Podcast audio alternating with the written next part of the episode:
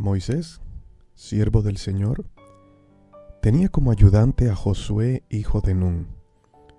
Después de la muerte de Moisés, el Señor le dijo a Josué, Puesto que mi siervo Moisés ha muerto, prepárate tú para cruzar el río Jordán con toda esta gente y llegar a la tierra que les voy a dar a los israelitas. Prepárate es una palabra que Dios usó para decirle a Josué, sé que estás viviendo un duelo, sé que estás pasando por un momento difícil. Y bueno, claro que sí lo era. Digamos que Josué estaba triste porque ya Moisés no estaba. Aunque el tiempo de Moisés había acabado, Josué quería a Moisés como un padre, y es que casi toda una vida estando con Moisés, había aprendido mucho de él y ahora él recibía su legado. Dios conocía el corazón de Josué y lo difícil que era para él estar pasando por este por este momento. Pero, mi amado amigo, la vida continúa. Y como para Dios, morir no es dejar de existir. Moisés había apuntado hacia la recompensa eterna. Ahora le tocaba a Josué seguir con el trabajo que él le había encomendado a Moisés. Así que cuando le dice a Josué, se le acerca y le dice, puesto que mi siervo Moisés ha muerto, prepárate tú para cruzar el río Jordán. ¿Alguna vez te han dicho, prepárate cuando te van a dar una noticia, ¿verdad? Por lo general puede ser buena y te dicen, mira, nos vamos de viaje, así que prepárate porque mañana partimos. Cuando te hablan de prepararte significa de estar atento, dispuesto, disponible, apto para cualquier situación. Cuando Dios le dice a Josué, prepárate, le está diciendo, sé que estás viviendo un duelo, algo difícil pero ahora debes levantarte porque tengo un trabajo especial para ti. Dios le dijo a Josué, vas a terminar el trabajo que Moisés llevó a cabo. Ahora tú vas a llevar este pueblo hacia donde yo les prometí que los llevaría.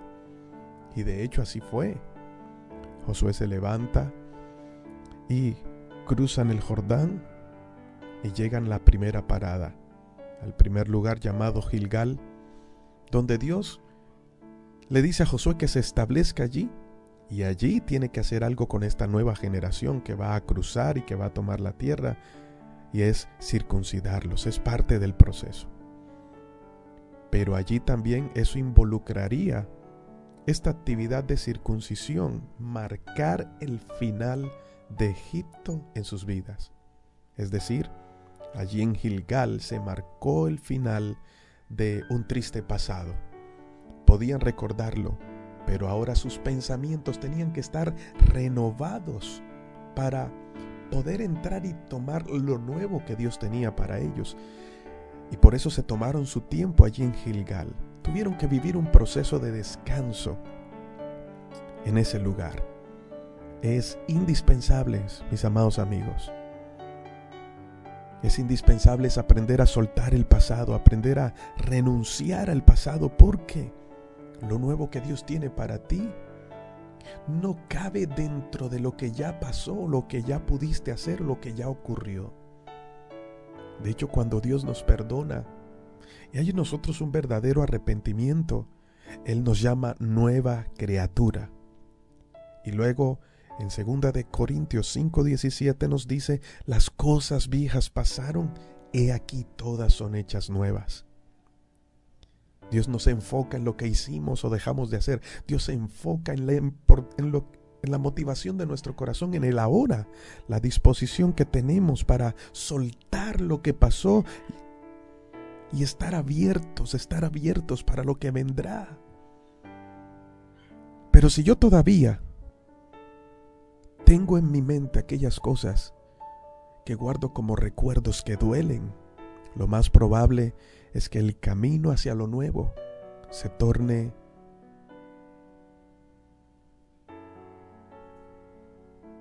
fuerte. Te vas a cansar y en algún momento vas a querer tirar la toalla. Luego que ellos entran, ahora ya para tomar la tierra, ahora Dios le dice, prepara al pueblo, prepárate Josué y prepara al pueblo, santifícalos porque a partir de mañana voy a hacer maravillas en medio de ustedes y a partir de mañana ustedes van a caminar por un camino por el cual nunca antes han transitado. Es decir, van a necesitar entender que requieren una dependencia completa de mí. Y si hay cosas que estorban en el corazón de ellos, si hay cosas que estorban en sus pensamientos, lo más probable es que no me van a seguir el paso, Josué así que necesito que se preparen.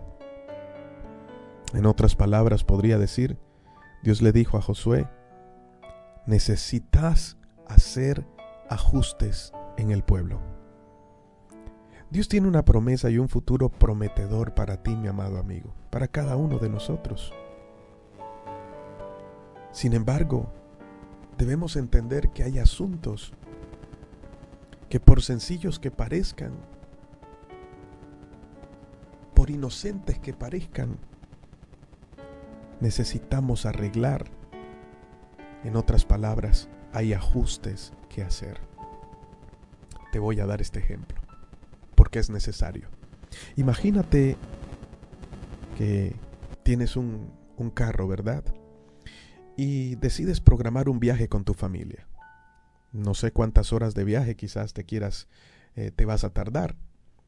Lo que sí es importante es chequear tu carro, ¿verdad? Y entonces tú tienes fe, le das gracias a Dios, sabes que te va a ir bien, ¿verdad? Porque lo crees, pero sin embargo, tú chequeas tu carro, tú lo llevas a revisión. Y esto no significa que estás dudando de que Dios te va a guardar, no.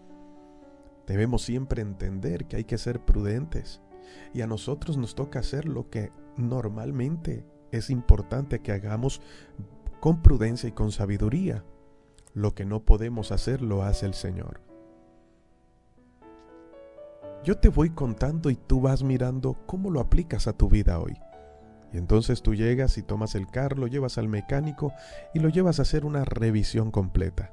Le revisas las llantas, revisas el motor, revisas el aceite, el nivel del agua, revisas la parte eléctrica con el fin de que tu carro esté apto para viajar. Luego revisas que tengas el botiquín y que tengas todo lo que se requiere para la carretera, el extintor y todo lo demás. Una vez que ya haces esto, te das cuenta que quizás hay ciertos ajustes que hay que hacerle al carro. Podrías tener dos opciones o podrías tener dos actitudes. La primera, decir, no, eso no me va a afectar en la carretera, ¿verdad? Y, y como voy a durar este tiempo, lo más probable es que cuando llegue al otro lugar donde quiera ir, le mando a hacer otra revisión, así que creo que no me va a fallar. O podría ser prevenido y sin embargo decir, ahora es mejor que después. Así que, aunque parezcan insignificantes, es importante hacerles estos ajustes al carro. Si no se los haces, y consideraste, porque ahí es donde viene el problema, cuando nosotros creemos que es lo correcto, consideramos o utilizamos la premisa es que yo pensé que o yo me confié o simplemente deduje o yo creí. Allí es donde comienza el problema. Si no recibimos un buen consejo y nos dejamos llevar por lo que creemos, la Biblia dice, hay caminos que al hombre le parecen buenos, pero su final es camino de muerte. El problema está en esa palabrita, le parecen, y el hecho de que me parezca no quiere decir que así es. Una cosa es lo que yo puedo imaginar y otra cosa es la realidad. Y si yo no soy mecánico, pero considero que es algo pequeño, mínimo, que no va a producir ningún problema, y tomo la decisión de no hacer ningún ajuste, lo más probable es que el carro pueda vararse a la mitad del camino. Y sin embargo, Yo decir, pero es que yo pensé, sí, pero es que yo no soy mecánico. Espero estarme dando a entender. No hay mejor consejo que la palabra de Dios. Cuando Dios te quiere llevar hacia donde Él tiene para ti, es importante trabajar en nuestra vida ciertos ajustes para darnos cuenta que hay cosas que consideramos bien, pero Dios no. No es por capricho, no es porque Él sea orgulloso, es porque te ama conoce tu corazón y sabe lo que vendrá y sabe que en medio del proceso que te va a tocar atravesar para llegar a la meta que Él tiene para ti, la manera como estás pensando o lo que tienes en tu corazón no va a ser de bendición, va a ser un tropiezo para tu vida. Entonces, aunque el tiempo se retrase un poco, Dios quiere haber, Dios quiere llevarte a que veas aquellos ajustes que necesitas hacer en tu vida. Si yo te preguntara hoy, ¿estarías preparado para lo que viene? ¿Estarías preparado para llevarte a lo que Dios tiene para ti? ¿O prefieres tomarte un espacio para hacer ajustes en tu vida? Esta es una pregunta muy importante y espero que no reacciones a la ligera. Porque podríamos decir, sí, es que yo me lo merezco, he esperado mucho y mejor avanzo. Pero recuerda que no somos mecánicos. ¿Cómo decidir sobre un carro qué es importante o no si no somos mecánicos? Ahora, si el mecánico te dice del carro, hay que hacerle un ajuste a las llantas, o hay que hacerle un ajuste al motor, o hay que hacerle un ajuste aquí a la parte de la electricidad, tú no te pones a pensar, ¿será que lo hago o no lo hago? Quizás ni escatimes en gastos, ¿sabes por qué? Porque prevenir te va a llevar a tener una seguridad en el camino y llegar a tu destino. Hoy, ¿qué ajustes hay que hacer a nuestra vida? Solo me he puesto a meditar en esto y si Dios le dijo a Josué, prepárate, era porque necesitaba prepararse. Si Dios le dijo a Josué, prepara al pueblo, era porque no estaban preparados. Y por lo general, mis amados amigos, hay muchas cosas, retos de la vida a las cuales no nos preparamos. Simplemente porque vivimos el día a día. Pero cuando estamos en Dios, Dios ve más allá de lo que nosotros podemos ver. El pueblo de Israel tenía una promesa que era entrar a la tierra prometida, pero primero deberían santificarse. Ese era el pequeño ajuste que tenían que hacer. En palabras más sencillas, debían hacer ajustes en sus vidas. Hay que tener en cuenta en algo. Un mal ajuste causará grandes estragos. Entrar en la nueva tierra con los hábitos y la mentalidad que traían de Egipto echaría a estropear todo lo nuevo que allí van a encontrar. Y esto me lleva a preguntarme, Hoy podremos tener algo que hemos dejado pasar y que todavía no hemos ajustado en la vida y en nuestra relación con Dios. Es una buena pregunta para meditar. Queremos tantas cosas de Dios, pero ¿qué ajustes queremos hacer? ¿Qué ajustes tienes que hacer con tu familia, con tus hijos, con tu esposo, con tu esposa, con tus padres? ¿Qué ajustes tienes que hacer en tu trabajo o en la empresa que Dios te entregó para que administraras? ¿Qué ajustes tienes que hacer en el ministerio? ¿Qué ajustes tienes que hacer con tu vida? ¿Hacia dónde consideras que vas? ¿Lo estás haciendo bien? Ahora, quizás dirás, pero bien, ¿qué es bien, pastor? Bueno, te lo voy a preguntar de esta manera. ¿Lo estás haciendo bien a tu manera o lo estás haciendo bien a la manera de Dios? Es totalmente diferente a la manera de Dios, mis amados amigos, es mejor. Y cuando lo hacemos a la manera de Dios, caminaremos seguros. ¿Sabes por qué? Porque el enemigo nunca tendrá argumentos que pueda utilizar en tu contra para hacerte retroceder o serte de obstáculo en el camino. Tendrás al cielo de parte tuya a tu favor y caminarás confiado porque el Señor va delante de ti. Pero si consideramos que no hay ajustes que debamos hacer, y te lo pongo de esta manera, seguimos robando, seguimos mintiendo, seguimos con una doble vida, seguimos engañando, seguimos manipulando, seguimos teniendo envidia, seguimos teniendo resentimientos en el corazón y aún así consideramos que no hay que hacer ajustes. La pregunta es si realmente vas a llegar a tu destino o te vas a quedar a la mitad del camino. Dios prometió llevarte hasta el final. Pero cómo eches a andar la vida y cuánto le permitas a Dios obrar en ti, no depende de Él, depende de ti hoy. Padre, gracias por tu palabra, por lo que nos enseñas, por esta palabra tan sencilla en la que nos muestra, Señor, la importancia de hacer ajustes en la vida. Tristemente a veces no los vemos, Señor. Porque, como cuando uno lleva un carro al mecánico y se da cuenta de algo que no está bien, quizás fue algo que nosotros dejamos pasar porque pensamos que no era nada malo, no era nada que necesitara ser visto. Hoy no sabemos cómo vivir la vida y este mundo nos está tratando de enseñar, pero vamos de mal en peor. Solo te pedimos tu ayuda y pedimos que nos des sabiduría y abrimos nuestro corazón a ti, porque no queremos retroceder, queremos avanzar y esperamos en ti, Señor. Ayúdanos. En el nombre de Jesús. Amén. Hoy te habló tu pastor y amigo, Elías Hoyos. Quiero invitarte a que te suscribas en nuestro canal de YouTube, Devocionales Justo a Tiempo. Bendiciones. Todos pasamos por procesos en la vida. Los procesos de unos son diferentes a los procesos de otras personas. Todo depende del plan de Dios y el propósito que Él ha destinado para cada uno. Cuando le entregas tu corazón a Dios, aprendes a estar seguro en que todo lo que hace parte de la vida tiene un propósito.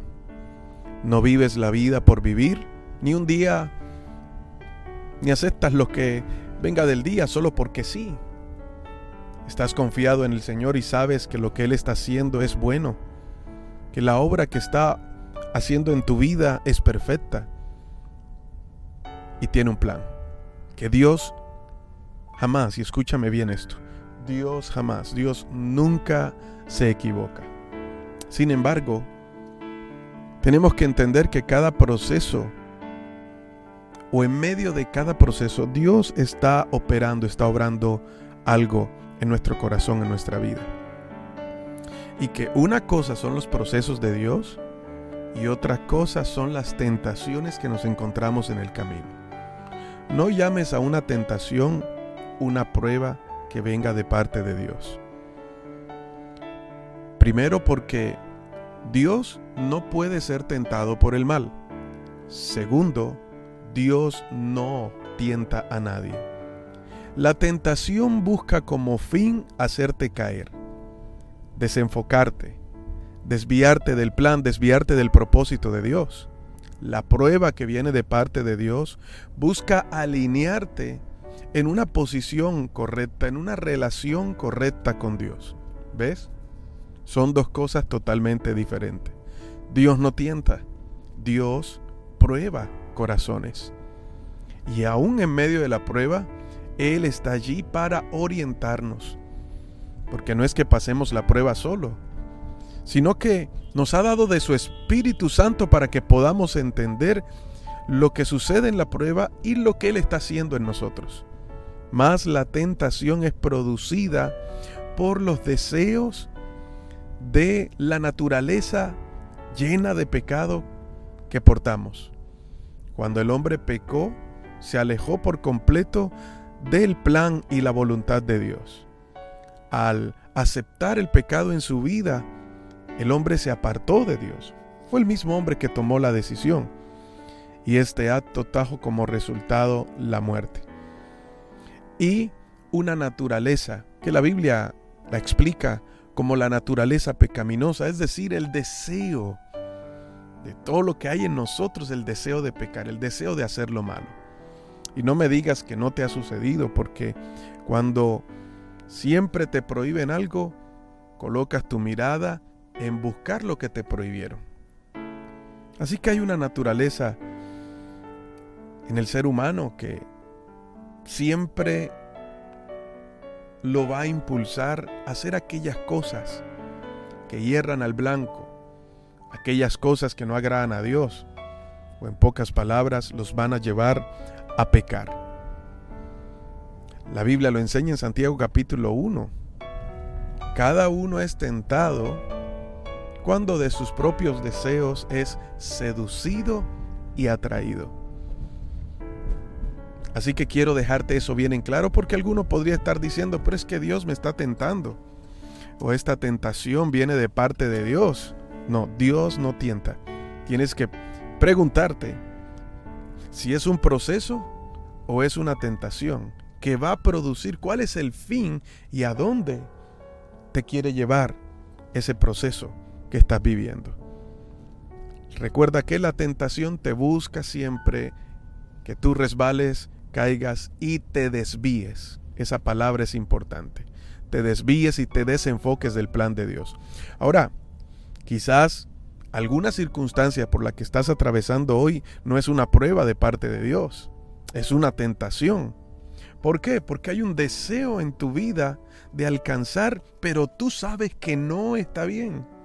Tú sabes que no te va a conducir a nada bueno. Por ejemplo, una relación tienes una relación que con los años te has dado cuenta que se ha vuelto una relación tóxica, pero te has acostumbrado tanto a eso que no quieres soltar. Quizás porque tienes el miedo, piensas de que si lo sueltas después de muchos años vas a terminar solo y no habría una nueva oportunidad para ti. Pero no es así. Tienes que soltar esos pensamientos de temor. Ten cuidado con aquellas cosas que tú sabes que no están bien todo lo que te desvíe del propósito de Dios no está bien. Y el hecho de que lo desees no quiere decir que sea bueno. ¿Por qué? O que sea necesario.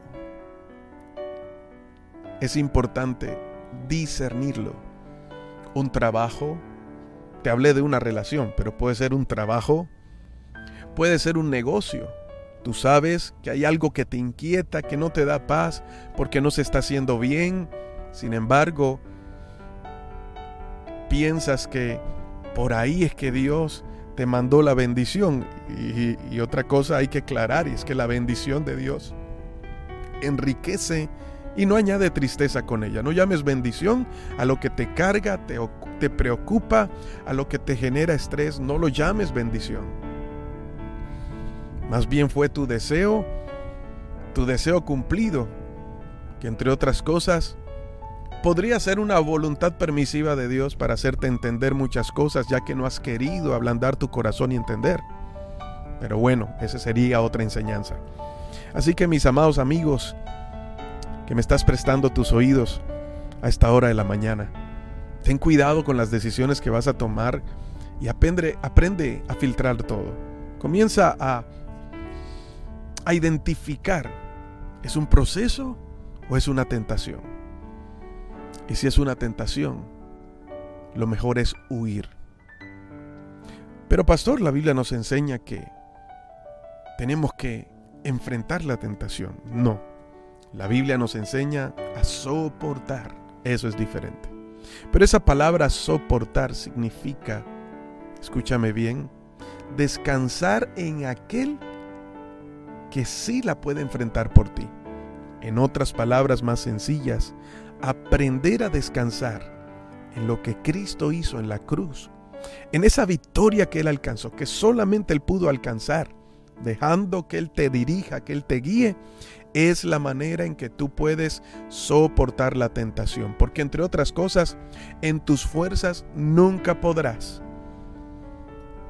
Por eso es tentación porque todo lo que está basado en tus fuerzas está viciado en el deseo de que te lleva a pecar.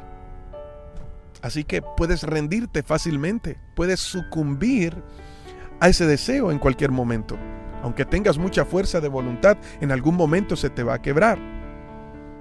Por ejemplo, hay personas que dicen, ya yo salí del alcohol y tengo tres años limpio, no, y no pienso caer allí. Pero todo el tiempo viven bajo una tensión. Viven tensionados porque sienten que en cualquier momento pueden resbalar, pueden caer. Y ahí es donde está el problema. Pero cuando confías en lo que Cristo hizo, cuando entregas tu vida a Dios, Él pelea por ti, Él te sostiene, Él te guarda, Él te dirige, Él te guía y Él te sostiene. No te dejará caer. Te protege. En Santiago capítulo 1, verso 12 dice, Dios bendice a los que soportan con paciencia las pruebas y las tentaciones. Fíjate que habla de dos, pruebas y tentaciones. Porque después de superarlas, recibirán la corona de vida que Dios ha prometido a quienes lo aman. En la versión Reina Valera 1960, si tú la tienes allí y lo lees, dice, bienaventurado el varón que soporta la tentación. Porque cuando haya resistido la prueba, recibirá la corona de vida. En la versión 60 me gusta cómo lo dice porque habla de dos términos diferentes y la manera diferente cómo se debe afrontar. Habla de bienaventurado el varón que soporta qué? La tentación. Estén pendientes esto. La tentación hay que soportarla. Es decir, hay que permanecer firmes, sujetos a Dios para resistir, para para que la tentación no te mueva a hacer lo que es incorrecto y te desvíe del plan de Dios. Eso es soportar, aguantar. ¿Ves? Entonces, bienaventurado el varón que soporta la tentación. Porque cuando haya resistido, fíjate, resistir la prueba, es decir, permanecer firme en medio de cualquier proceso, ahora sí que venga de parte de Dios. Confiando, siendo fiel, teniendo fe, recibirá la corona de vida que Dios tiene preparado para los que le aman. Siempre hay una recompensa, claro que sí. Dios tiene una recompensa para todo aquel que permanece, para todo aquel que confía. Yo creo que tú eres uno de ellos. Dios tiene un plan contigo, mi amado amigo. No lo desperdicies. No mires hacia atrás. Y por más buena que parezca la tentación, no corras a hacer las cosas sin que Dios te dirija. Ten cuidado. Ten cuidado con ese hombre, con esa mujer, ten cuidado con ese empleo, ten cuidado con ese negocio que te están proponiendo, ten cuidado con lo que a la vista de tus ojos parece una bendición, pero no lo es. Porque cuando vas caminando bien, se van a presentar todas las tentaciones. Cuando estás sujeto a Dios y estás haciendo las cosas bien, es cuando más las tentaciones van a llegar. Pero cada tentación es un reto que te va a recordar que Dios está contigo, que tiene un plan maravilloso contigo y que vas por el buen camino. No te desvíes. Padre, yo te doy gracias por esta palabra y te pido en el nombre de Jesús que aquellos que la escuchan de manera sencilla, este mensaje puedan recibirlo en su corazón, puedan entenderlo y ponerlo por obra. Aprender a esperar en ti es importante. Eso es soportar con paciencia. Pero no en lo que podemos alcanzar, sino en lo que solamente tú Jesús conquistaste. Tú ya venciste. Y solo en ti podremos ser más que vencedores. Oro por cada persona porque Sé que pueden estar frente a situaciones de la vida que exigen o requieren determinación o decisiones importantes. Te pido que les ayudes, Señor, y que no se desvíen del plan. Van por el buen camino, pero que las decisiones que tomen no los lleven a atrasarse en el proceso. Señor, ayúdanos, porque separados de ti nada podemos hacer. En el nombre de Jesús. Amén y amén. Hoy te habló tu pastor y amigo Elías Hoyos. Recuerda que Dios siempre llega justo a tiempo. ¿Quieres recibir más devocionales? Te invito a que te suscribas a nuestro canal en YouTube, Devocionales Justo a Tiempo. Un fuerte abrazo. Bendiciones. El alimento que tu alma necesita. La dosis diaria. Con William Arana. Muchas veces usted me ha escuchado hablar acerca de Dios me habló, Dios me dijo. Y eso cuestiona mucho a las personas, ¿sabe? Las cuestiona porque la gente dice, ¿cómo usted, William, puede asegurar que Dios le habla? Y usted me ha escuchado en dosis anteriores decir esto. Pues hoy nuevamente mi corazón es inquietado de parte de Dios para hablar esto. Y digo de parte de Dios porque es con Dios quien yo trato, con quien yo hablo, con quien yo tengo intimidad, con quien yo tengo una relación diaria. Eso me hace tener la certeza de hablar lo que estoy hablando en este momento. Cuando yo vivo en una constante intimidad con Dios, no estoy queriendo decir con esto que me la paso de rodillas, que todo el tiempo estoy dándome golpes de pecho y por mi culpa y eh, Señor todo el tiempo con las manos levantadas, no. Pero si en mi andar diario voy caminando, voy conduciendo, hablo con Él a toda hora. Mi comunión es con Él. Leo su palabra, leo ese manual de instrucciones. Todos los días hago una dosis. Eso me da una, una intimidad diaria con Él. Eso me da una, una relación diaria con Él. Entonces eso se ha vuelto en mi vida diaria una relación permanente que me permite tener autoridad para hablar lo que estoy hablando. ¿Qué quiero decirte con esto? Que que a veces ustedes me dicen o quieren preguntarme o se preguntan cómo hacer para que Dios me hable, cómo saber la dirección de Dios, el, direccionamiento que Él tiene para mi vida, cómo caminar bajo ese fluir. Entonces yo le quiero decir que, que eso puede pasar en su vida sin necesidad de, de ser la persona que hace las dosis, porque usted podrá compararse y decir, ah, no, pero es que él hace las dosis, él tiene una revelación directa de Dios. Y sí, cada dosis tiene el toque de él y si no lo tuviera no pasaría nada. Pero quiero decirte que antes de hacer las dosis, también tenía una relación con Dios. Y esa relación la alimento todos los días. Y como se lo dije una vez a alguien cuando me quiso preguntar con cierto dejo de, señalamiento. ¿Usted cómo sabe que es Dios el que le habla?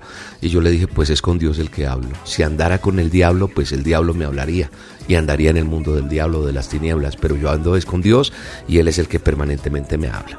No quise ser grosero, pero es que a veces la gente quiere señalarte, eh, sopesar tus cosas y sacarte de tu fe. Y la verdad a mí me ha funcionado y lo que a mí me funciona es lo que yo hablo. Mi verdad es esta y esto es lo que yo te comparto. ¿Qué pasa cuando yo no dejo fluir el, el favor de Dios en mi vida. Pues me vuelvo una persona que no soy sensible a lo que Él quiere decir. Yo creo que nosotros todos los días, si aprendemos y practicamos como cuando usted se levanta y empieza a hacer ejercicio y después vuelve y lo hace y lo hace y ya coge un hábito, pues así mismo es mi relación con Dios, ya es una relación en la cual yo siento hacer cosas y cuando yo siento hacer las cosas obedezco y veo el resultado cuando siento que debo parar y orar por una persona, cuando siento que debo dar algo en donde tengo que entregarlo. Eh, eh, yo no sé, tantas cosas que no quiero en detalle decirte qué es, pero que funcionan como tal. Es decir, lo que yo quiero decirte es que nosotros tenemos que tener eh, abierto nuestro corazón a eso que Dios quiere hablarnos, aprender a ser prontos para seguir, mejor dicho, esa es la palabra, aprender a ser prontos para seguir ese fluir del amor que Dios pone en cada uno de nosotros. O sea, mantenernos abiertos, nuestro corazón a la compasión de los demás. Cuando yo soy abierto a eso, es Dios hablándome. Es Dios diciéndome y me va confirmando. Es como cuando Dios hace un milagro en mi vida, veo respuestas, la fe se va acrecentando, acrecentando, porque veo que Él es verdad y que Él es real y que funciona y que es, es así. Entonces hoy te vengo a decir con todo el respeto y con todo el amor, que tenemos que estar atentos a lo que Dios quiere decirnos. Su palabra me dice que el gran amor de Él nunca se acaba y que su compasión jamás se agota. Cada mañana se renuevan sus bondades, que es grande su fidelidad. Eso está en el libro de lamentaciones, en la palabra de Dios, en el manual de instrucciones, en el capítulo 3, verso 22. El amor del Señor nunca se acaba. Y Él no se va a acabar para hacer compasión al que necesita, a usted, a mí, a cualquier ser humano y más cuando nosotros le buscamos. Hoy la invitación es a que no nos detengamos a tener compasión por los demás, a que no nos detengamos por eso que el Señor nos da, ese sentir que pone en nuestro corazón y que seamos atentos a hacerle caso. Una historia que escuché de una persona que su papá le realizaban diálisis y él acompañaba a su papá a eso y lo dejaba y las diálisis se demoraban mucho, entonces normalmente este hijo dejaba a su papá, se iba a hacer mercado, tareas que tenía que hacer, porque eran cuatro o cinco horas que se quedaba ese papá haciendo o le estaban practicando esas diálisis. El hijo lo que hacía era llevarlo, dejarlo y, y, seguir haciendo labores y pasar cuatro o cinco horas para no perder tiempo y avanzar. Pero ese día un día en especial, este hijo sintió que no debía irse y se quedó con su papá charlando, le tomó su mano mientras le hacían esa dolorosa y tormentosa diálisis que, que solo el que las padece y las ha vivido sabe de qué estoy hablando. Entonces esta persona se queda con su papá que le están haciendo la diálisis y se queda todo el tiempo. Y esa diálisis duró, como te digo, muchas horas, pero este hijo se quedó hablando, compartiendo. Cuando ya después le quitaron todo y lo llevó él a su casa. Se fue a despedir, el papá le da el abrazo, no el normal de todos los días, sino que le da un abrazo súper especial a su hijo y no lo suelta. Y entonces su hijo también se funde en ese abrazo y le dijo, eres el mejor hijo que un padre puede tener. Gracias por compartir este día conmigo. El hijo se va, se siente bien ese día y dijo, ve tan raro, yo ese día sentí no irme, como siempre, sino sentí quedarme. Y ese día en la noche el papá sufre un infarto y muere. Pregunto, ¿qué sería de ese hombre si no hubiera hecho caso o no hubiera sido sensible a esa compasión que sintió en su corazón y no hubiera compartido ese tiempo tan bonito que pudo compartir con su papá? Yo creo que sería terrible. Yo creo que nosotros hoy tenemos tiempo de ser más sensibles a cuando sentimos darle un rosconcito, un cafecito, un abracito, una palabra de aliento, una oración, algo tenemos que entregarle a alguien que lo necesita. Porque nosotros no podemos cerrar nuestro corazón a la compasión. Tenemos que aprender a ser prontos para seguir ese fluir del amor de Dios en nosotros. Ese fluir. Y ahí es donde Dios te va a enseñar y vas a aprender que es sentir de Dios. Me habló el Señor. Mi corazón fue doblegado a compasión por esto. Entonces el fluir de Dios es eso, de eso se trata. Dios me habló, Dios me mostró, Dios me enseñó, a eso uno se refiere. Y en ese fluir diario, eso va a acrecentarse de tal manera que usted va a sentir de una manera especial la presencia de Dios. Así que hoy amigos, solamente la invitación es a que seamos compasivos, a que entendamos que las personas necesitan de nosotros, necesitan de Dios, pero nosotros somos esos servidores de Dios, esas personas que puso aquí para ser como esos ángeles, como esas piedras, no de tropiezo, sino para avanzar, eh, para que te apoyes, para que seamos eh, un bastón de humano para ayudar al otro y así crecer. Y eso nos hará ser más bendecidos que nunca. Padre, gracias por esta dosis, gracias por cada oyente, gracias por tu palabra, gracias por tu amor, que nunca se apague la sensibilidad en nosotros que hoy se acrecente la sensibilidad para ayudar, para entregar, para dar eso que tú quieres que nosotros demos, para que no se detenga tu amor, para que no se, no se detenga este, este gran fluir para servir. Mayores serán las bendiciones que llegarán a tu vida en el nombre de Jesús. Verás la gloria de Dios. Cuando tú das, mayor será lo que recibes en el nombre de Jesús. Eso es verdad y eso va a funcionar en tu vida. Eso lo creo. Te mando un abrazo y te bendigo egoísta te enseña un patrón. Al no recibir solo dejan de dar. Pero ya escapamos de esta esclavitud, podemos dar sin recibir. Qué bueno saber que el amor que me das que Jesús puso en tu corazón. Que fluyen tus actos diciéndome que su amor por mí es realidad. Siempre seremos amigos tú y yo. Tiempo y distancia nada La dosis diaria con William Arana. El alimento que tu alma necesita. La dosis diaria con William Arana. Cuenta una historia que en una ocasión un hombre obtiene un, un permiso especial. Sí, escúchame bien, un permiso especial para entrar en un lugar súper especial. Y era como una gruta, camino hacia una gruta que lo llevaría a este lugar especial. Ese lugar especial era un lugar donde se encontraba el libro de la vida de cada persona que él conocía. Escúcheme bien, con el libro de la vida de cada persona que, cada, que él conocía, cada persona que él había tenido que tratar en su vida, familiares, eh, conocidos, del trabajo. Y entonces, cada persona que él conocía estaba ahí el libro, con su pasado y su futuro escrito. ¡Wow! Ese hombre estaba sorprendido, porque el hombre se le dio un permiso de quedarse allí solo un determinado tiempo, unos minutos exactos, y se le permitía modificar el rumbo de su propio destino, si lo hubiera querido, y de cuantos él quisiera alcanzar, hacer que cambiara. ¿Y qué hace este hombre? ¿Qué pasa por su mente? Tiene ahora en sus manos la posibilidad de vengarse de sus enemigos y de pronto escribe en su futuro cosas terribles. Entonces se va directamente sobre el libro de la vida del enemigo más grande que le había tenido. Y empieza a escribir desgracias en su futuro, enfermedad, pobreza. Y este hombre egoísta hizo lo mismo con el libro de la vida de sus otros enemigos. Tachaba lo bueno que encontraba registrado y le añadía solo miserias, desventuras. Y el tiempo iba, pasando iba corriendo ahí el tiempo. Y el plazo que había para él, que se le había convenido, ya estaba por terminar ese tiempo.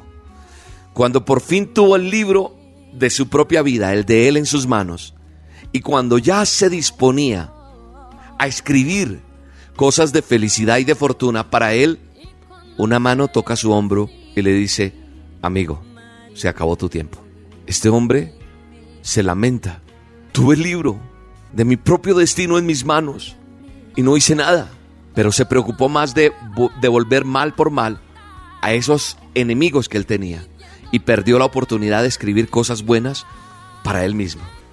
Se lamentó mucho más cuando al salir de esa gruta donde entró, había una gran advertencia que decía, todas las cosas buenas o malas que escribas en el libro de la vida de otras personas serán escritas en el libro de tu propia vida, al doble. La advertencia siempre estuvo allí desde que él entró, pero por estar concentrado en hacer el mal, nunca, nunca se percató de este aviso. ¿Sabes una cosa? No nos preocupamos por aprovechar nuestro tiempo ocupándonos de nuestra propia vida. ¿Por qué? Porque estamos más pendientes de lo que hace el, otro, de cómo está el otro, de qué consigue, qué no consigue y de buscar venganza. Y Dios ha puesto en mi corazón eso en estas últimas dosis. Por algo será. ¿Sabe una cosa? Tu vida tiene un propósito tiene un fin. No nos preocupemos más por las envidias, por las venganzas. La palabra de Dios dice en Romanos 12, 19, que nunca tomemos venganza, que dejemos que se encargue la justicia de Dios. Las escrituras dice, yo tomaré venganza, yo les pagaré lo que se merecen, dice el Señor. Ah, pero esa persona porque le va bien, tanto daño, no te preocupes por eso, no te desgastes en eso. No te preocupes por estar pendiente de pagar mal por mal. Todos, absolutamente todos, tenemos situaciones que nos llevan a querer contraatacar a otras personas que sentimos que nos trataron injustamente. La semilla de la bronca puede hacer brotar gran amargura en el corazón de las personas. Yo he visto personas que tienen tanta, tanta, tanta, tanta amargura que hoy tienen enfermedades porque han somatizado cosas. Y hay enfermedades que están allí precisamente por tanta amargura en su corazón. Nosotros no estamos llamados a tomar venganza, a tomar la venganza por nuestra propia mano, no. El deseo de hacer daño para tomar venganza o esos pensamientos que hay a veces en tu cabeza son solamente daño para ti mismo. Nunca va a proceder de Dios eso. Nunca. La escritura dice que el Señor pagará lo que cada uno merece. Así que entendamos que no es necesario encargarnos nosotros. Si tú decides actuar por tu propia justicia, con violencia, con resentimiento, Dios no va a estar ahí. Si te mantienes fiel, todo se pondrá en su lugar. Y aunque nosotros a veces lo olvidemos, el Señor siempre va a restaurar nuestra vida y va a actuar a nuestro favor. Porque vas a recibir siempre lo mejor. Él se va a encargar de reivindicar, de devolver lo que tiene que devolverte a ti. Ah, pero es que mira, ha pasado este tiempo, William. Yo he contado muchas veces cosas que me han pasado. Y hay veces la gente yo me la encuentro, oiga, y lo de las señoras donde vivían, ¿qué le pasó al fin a esa señora? Sí, está mal, se enfermó, se habrá muerto, no sé, ni me interesa. Lo que me interesa realmente es que ella haya conocido de Dios. Un día yo tuve la oportunidad de decirle, solo Dios puede ayudarte. Esta mujer estaba con un problema que no podía tener hijos. Y yo le dije, Dios puede hacer que tu matriz produzca para lo que fue hecha. Pero su amargura y su deseo de ser mala persona la tenían atada. Le hablé de Dios, a mí no me paró bolas. Ojalá hoy esa mujer conozca a Dios. Merece, igual que merecí yo, una oportunidad, porque yo no era el mejor. Así que la venganza no es de nosotros, ni tenemos que estar pendientes de ver a esa persona destruida, porque cuando dice el Señor, mira la venganza, no es para, a ver, miremos desde aquí, como quien compra el mejor boleto para ver cómo el león se come al pobre cristiano. No, no tomemos venganza por nuestra propia mano, dice la palabra. Si nosotros decidimos entregar nuestras situaciones injustas a Dios, nosotros vamos a ser llenos del Espíritu Santo. Y lo más importante de esto es que voy a tener el amor de Dios en mi corazón y voy a ver su obra. Yo lo he vivido, yo lo he experimentado. El Señor ha hecho en mí una nueva obra, un nuevo ser. Y ahí está construyendo y puliendo. Y en ti también estoy seguro. Digámosle, Señor, entiendo que no es mía la venganza a través de esta dosis. Es tuya, solo tuya. Tú actúas justamente, Señor. Y cada uno va a recibir de lo que ha sembrado. Hoy renuncio a la amargura, renuncio al rencor, al odio, al deseo de venganza. Y te pido, Señor, que tomes mi dolor, que tomes lo que me ha dolido, lo que me ha, me ha hecho sentir mal tal, tal persona, nómbrala y entrégala y pide perdón. Gracias, Señor, porque tú restauras mis sentimientos, mis emociones, en el poderoso nombre de Jesús. Te invito esta noche a solas con Dios. Siete de la noche, hora de Colombia. Hoy nos buscas en el canal de YouTube Roca Estéreo, le das suscribirse, la campanita para que te notifique, te avise y reúnete con más personas, que haya el hábito de estar a solas con Dios y vas a ver lo que va a pasar en tu vida. Tu vida no va a ser la misma. Un abrazo. Bye bye. Solo el amor es la salida, limpia, construye, concibe, pero crea. Tan solo el amor que alguna vez nos causara el dolor. Solo el amor es la salida, limpia, construye, concibe, pero crea. Tan solo el amor sana la herida que alguna vez nos causara el dolor. La dosis diaria. Con William Arana. El alimento que tu alma necesita. La dosis diaria. Con William Arana. Yo confío en ti. Había un grupo de personas reunidas haciendo un estudio bíblico, un estudio de la palabra de Dios, mirando y aprendiendo acerca del manual de instrucciones. Y mientras leían el libro, este grupo de personas llegaron a un verso que está precisamente en la Biblia y que está en Malaquías 3.3. Ese verso dice, y él se sentará como fundidor y purificador de plata. Este verso, escrito ahí en el manual de instrucciones en Malaquías, hizo que les intrigara en gran manera acerca de qué podría significar esta afirmación en la Biblia con respecto al carácter y a la naturaleza de Dios. Así que una de, las personas se ofrece a investigar el proceso de la purificación de la plata. Esa misma semana, la persona que se ofreció llama a una persona que tiene un contacto con un orfebre, una persona que trabaja la plata. Y entonces le pide una cita para ver su trabajo, a lo cual accede el orfebre Esta persona va, no le menciona por qué quiere ver eso, los detalles de la razón de su visita, y simplemente le dice que tenía curiosidad sobre la purificación de la plata. Mientras la persona va observando al orfebre sostener esa pieza de plata sobre el fuego, dejándolo calentar intensamente, este le va explicando que para refinar la plata debía ser sostenida en medio del fuego, donde las llamas arden con más fuerza para así sacar las impurezas. Y en ese momento, la persona que está mirando se acuerda lo que leyó en la palabra y lo que ha leído en otras ocasiones de cómo Dios lo, lo, lo va uno puliendo, cambiando. Y en ese momento esa persona imagina a Dios sosteniéndonos en un lugar así, en medio de ese calor, y ese calor representan las pruebas, representan las cosas que tenemos que vivir a diario. Entonces, recuerda una vez más ese versículo, y Él se sentará como fundidor y purificador de plata. Le preguntó al orfebre si era cierto que él tenía que permanecer sentado frente al fuego durante todo ese proceso, durante todo ese tiempo que la plata era refinada. Y el hombre, el orfebre, responde, claro que sí. No solo debo estar aquí sentado sosteniendo la plata, también debo mantener mis ojos fijos en la plata, en esta pieza que tengo aquí en las manos, teniendo con esta tenaza durante todo el tiempo para mirar si la plata la dejo descuidada en un instante, puede dañarse todo porque la puedo eh, descuidar y en un instante se puede destruir. Entonces tengo que estar con mis ojos fijos en ella. Esta persona que estaba allí aprendiendo esto se mantuvo en silencio por un momento y luego preguntó, ¿y cómo sabe usted que ya está completamente refinada? El orfebre sonríe y le dice, muy simple, cuando veo mi imagen reflejada en ella, ya está lista. Entonces esto hace que hagamos esta dosis hoy.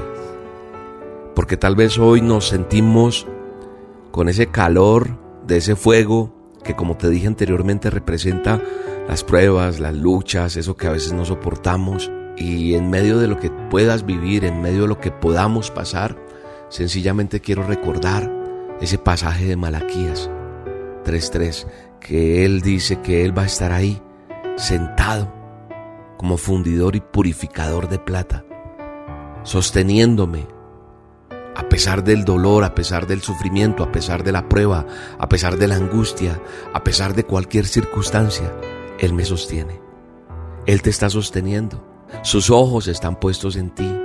Y va a continuar observándote hasta que vea su imagen en ti. Él está cambiándote. Él está procesándote. Él está haciendo todo un proceso en cada uno de nosotros. Por eso su palabra afirma el manual de instrucciones nos dice en segunda de Corintios 3:18, porque el Señor y el Espíritu son uno mismo, y donde está el Espíritu del Señor hay libertad. El Señor está trayendo libertad, de pronto tú no la ves, pero te hará libre. Te está trabajando, está procesando, te está sosteniendo y te mira y te cuida. Y dice, continúa el verso que estoy leyendo de 2 Corintios 3:18, dice, y nosotros no tenemos ningún velo que nos cubra la cara, somos como un espejo que refleja la grandeza del Señor. Eso somos, un espejo. Nosotros tenemos que reflejar esa grandeza del Señor, quien va a cambiar nuestra vida, porque la acción de su Espíritu en nosotros cada vez nos hace más parecidos a Él. Eso dice la palabra de Dios. Así que, amigo, amiga que me escuchas, cuando tú dices, pero yo no veo que Dios haga algo en mí, yo sigo igual, yo he venido escuchando las dosis, yo hice una oración de fe diciendo que la aceptaba en mi corazón, yo... ¿Sabes por qué? Porque a lo mejor no has dejado cosas que te atan, cosas que tienes que abandonar para que Él pueda procesar lo que está procesando en ti. Entonces seguirás en pruebas y seguirás en luchas y seguirás en dificultades porque todas esas impurezas no han salido, porque Él tiene que sostenerte ahí hasta que esa impureza salga, hasta que se vea reflejado su rostro en esa plata que eres tú o que soy yo. Todavía nos falta, claro, todavía me falta. Pero somos como un espejo que va a reflejar la grandeza del Señor. Y eso es lo que Él quiere, reflejar su grandeza. William, ¿cómo le hago? A veces me es difícil. ¿Qué tanto buscas a Dios? ¿Qué tanto estás a solas con Dios? ¿Qué tanto tienes intimidad con Dios? ¿Qué tanto en la semana tú te apartas un momento para hablar con Él? Para ser capacitado por Él en su espíritu, en lo que Él tiene para ti o para mí. Por eso, nosotros invitamos y te invito permanentemente a solas con Dios, porque es un tiempo de training, es un tiempo donde te capacitas, donde tienes tiempo con Dios, donde hablas con Él, donde ves milagros, señales, prodigios. Por eso es importante que nos reunamos y tengamos tiempo para, para reclamar promesas de Dios. Padre, gracias por esta dosis, gracias por enseñarme que tú eres mi alfarero, tú eres mi orfebre. Dile, gracias porque tú me estás purificando, tú estás limpiando esa piedra preciosa, esa joya que estás haciendo de mí. Y cada día seré más parecido a ti. Gracias por tu poder. Permite, Señor, que hoy haya un manto de adoración, muchas personas buscándote en estos tiempos tan difíciles que estamos viviendo, Señor, donde las noticias no son tan alentadoras, pero si estamos agarrados de ti, tendremos nuevas fuerzas. En el nombre de Jesús. Amén. Cambia mi antigua forma de ser y úsame para ti,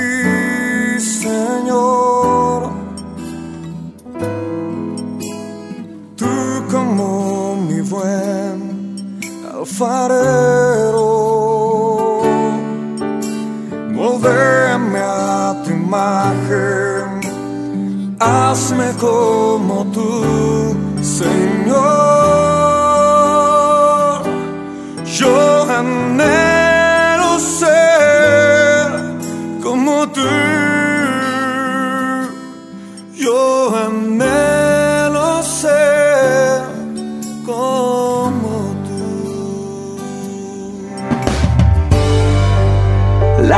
Dosis diaria. Con William Arana. El alimento que tu alma necesita. La dosis diaria. Con William Arana. Dulce compañía. Con todo lo que está pasando en las noticias, en el mundo entero, y viendo lo que la gente escribe en redes sociales, cuando piden una consejería, una ayuda, veo que mucha gente anhela a veces la muerte. La gente a veces dice, yo prefiero morirme. Dios mío, llévame. Puede inclusive suplicarle a alguien mirando al cielo. Debido a tantos problemas, a tantas deudas, a enfermedades terminales, a condiciones dolorosas, a esa tristeza intensa o dolor emocional en la cual muchas veces has llegado o hemos llegado a decirle a Dios que nos quite la vida. Y entonces un amigo me preguntó, William, ¿eso es como una forma de suicidio? ¿Dios nos va a llevar al cielo si le pedimos que muramos? Y entonces surgen muchas preguntas. Y de hecho también me preguntaba el amigo si esa oración era pecaminosa o no.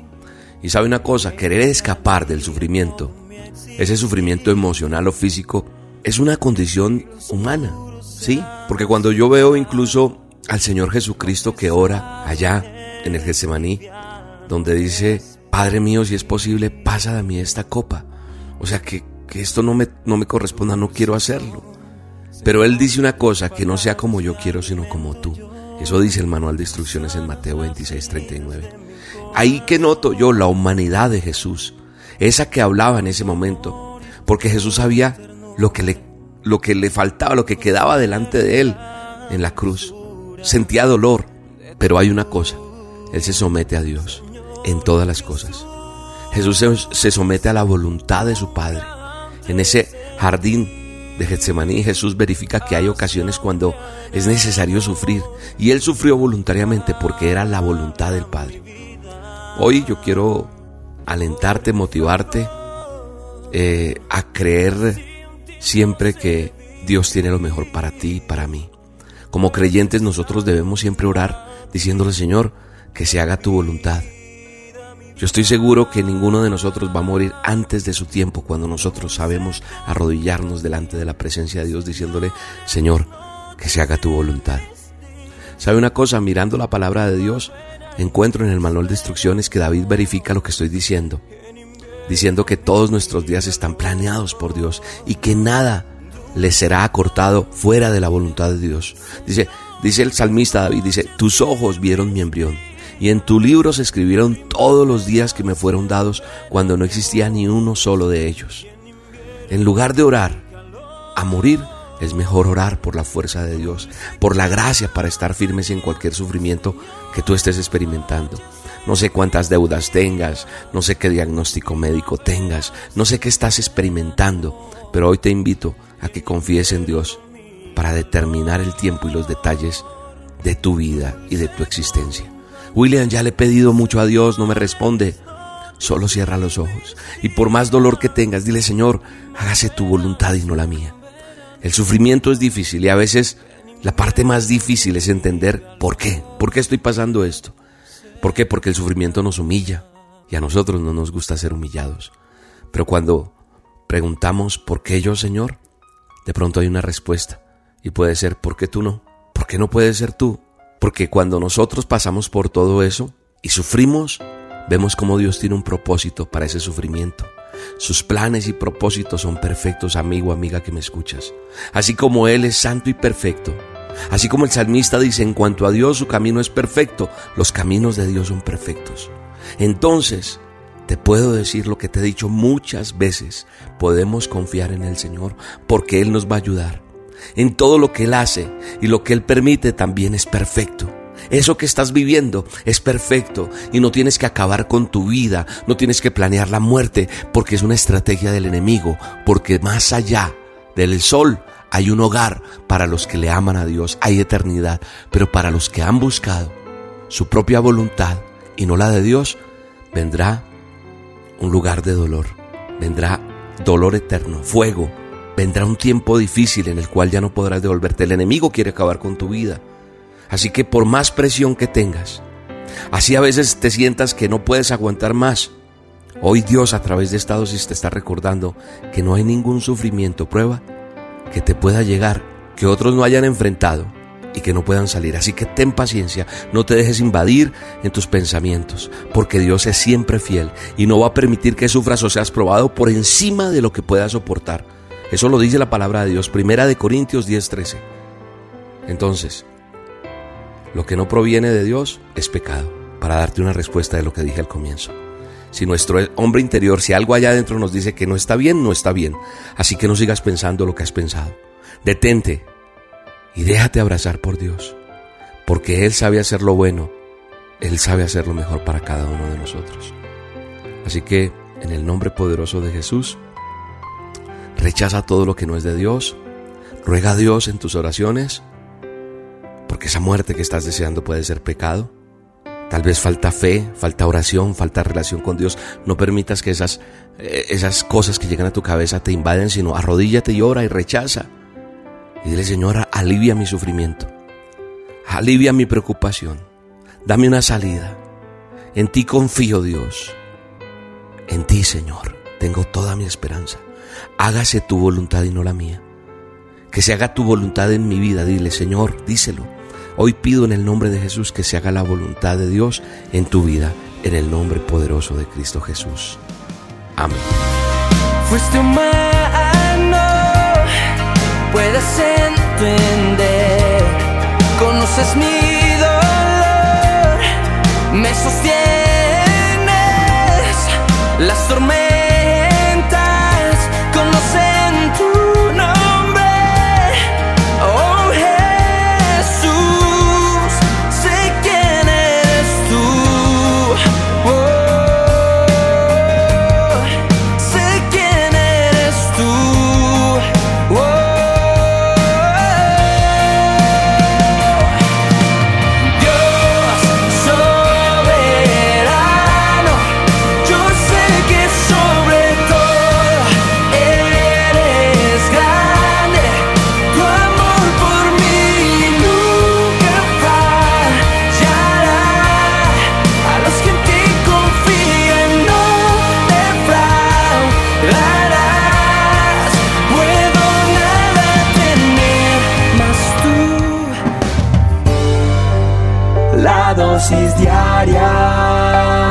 con William Arana.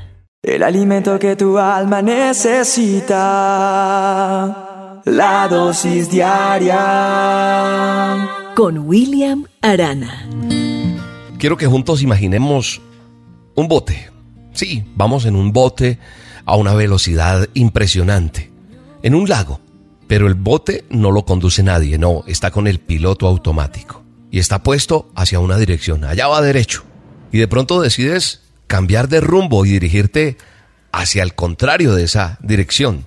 Pero solo hay dos formas posibles para hacer que cambie la dirección ese bote. Una de ellas es tomar el timón y forzarlo físicamente con tus fuerzas a ir en dirección opuesta a la que está programado ese piloto automático. Con solamente tu fuerza de voluntad vas a poder de pronto sobrepasar el piloto automático, claro, haciendo mucha fuerza, pero vas a sentir esa resistencia constante porque tiene un piloto automático.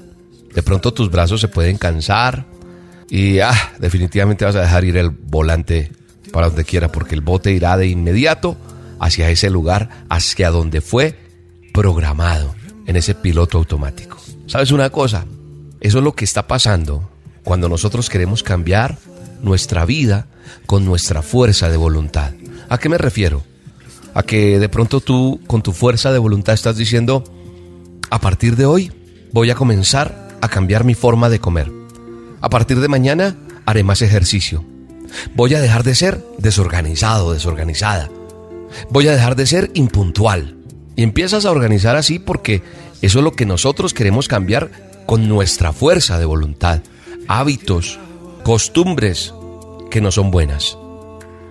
Sí, la fuerza de voluntad puede producir un cambio. Pero sabes una cosa, ese cambio va a ser solo a corto plazo. Pero también crea un estrés, como cuando íbamos con el barco del piloto automático. ¿Te acuerdas? Te cansas del brazo. Eso pasa con nosotros. Porque la fuerza de voluntad produce eso, un cambio a corto plazo. Produce un estrés interno. ¿Por qué? Porque no estamos trabajando en la raíz del problema. Y entonces no va a haber un cambio natural. Entonces por eso renunciamos fácilmente a bajar de peso, a ser impuntuales, a hacer ejercicio, bueno, a tantas, a tantas cosas. Mañana sí voy a empezar a orar. Bueno, rápidamente volvemos a esos viejos patrones. Hay una mejor manera o una manera más fácil, por así decirlo, y es cambiar nuestro piloto automático. ¿Cuál es ese piloto automático, William? La manera en que yo pienso la manera en que tú piensas. ¿Qué dice el manual de instrucciones? La Biblia dice, dejen que Dios los transforme en personas nuevas, cuando permitimos que Él nos cambie la manera de pensar. Eso dice Romanos 12.2. Permitir que Dios nos transforme en personas nuevas, que nos cambie la manera de pensar. ¿Sabes cómo se llama este cambio según el Nuevo Testamento? Arrepentimiento. Eso significa literalmente cambiar de opinión. Cuando yo me arrepiento, mi forma de pensar adopta la forma en que Dios piensa sobre cada uno de nosotros. Cuando yo me arrepiento, entonces entiendo que adopto esa forma que Dios quiere sobre mi vida. Entonces se doblega el pecado, se doblega todo, la voluntad está siendo conducida por la soberanía de Dios. Entonces Dios obra en nosotros en cada uno de nosotros, en tu vida, en tu futuro, en todo. Cuando tomo la perspectiva y la actitud de Cristo. Arrepentimiento. Eso se llama así. No nos conformemos. Transformémonos. Renovación de entendimiento, de pensamiento, arrepentimiento, metanoia delante de la presencia de Dios. Porque esa voluntad de Dios siempre va a ser la mejor para cada uno de nosotros. Y tenemos que entender. Y yo pongo delante de, de, la presencia de Dios tu vida, tus anhelos, tus sueños, pero también pongo tus derrotas, tus fracasos, tus tristezas, tu dolor, tu enfermedad en esta mañana, en este día. Yo no sé a qué horas estás escuchando esta dosis, pero hoy en el nombre poderoso de Jesús, imparto una bendición del Dios Todopoderoso el único que puede cambiar todo, el único que puede darle un nuevo panorama a todo. En el nombre poderoso de Cristo Jesús, recibe la bendición de Dios, recibe la unción del Todopoderoso. Gracias Señor, porque hoy decidimos no conformarnos a este siglo o a este mundo, sino que hoy decido no seguir siendo la persona que soy. Hoy me arrepiento y me transformo, dilo conmigo, por medio de de esa renovación que tú me das y me sumerjo en esa voluntad tuya, agradable, buena, perfecta. Gracias Señor. Gracias porque se cambia ese piloto automático. Ya no es así, no, es arrepentimiento. Es arrepentimiento, Señor. Cambio mi manera de pensar a partir de este momento en el nombre poderoso de Cristo Jesús. Amén y amén. Te mando un abrazo grande. Recuerda que un día nos vamos a conocer y yo te voy a abrazar. Si me ves por ahí por la calle, salúdame. A veces yo no sé quién eres tú, pero déjame abrazarte. En el nombre de Jesús te mando hoy un abrazo grande. Chao. Escuché la voz que viene del cielo.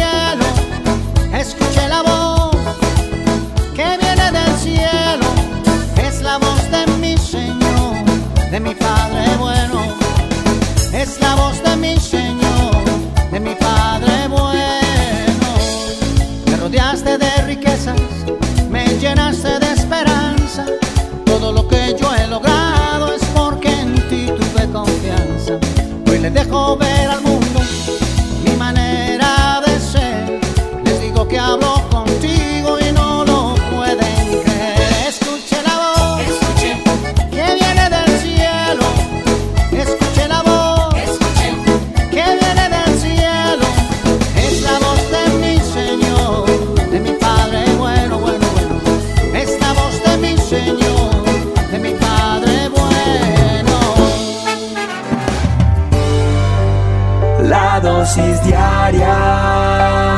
Con William Arana.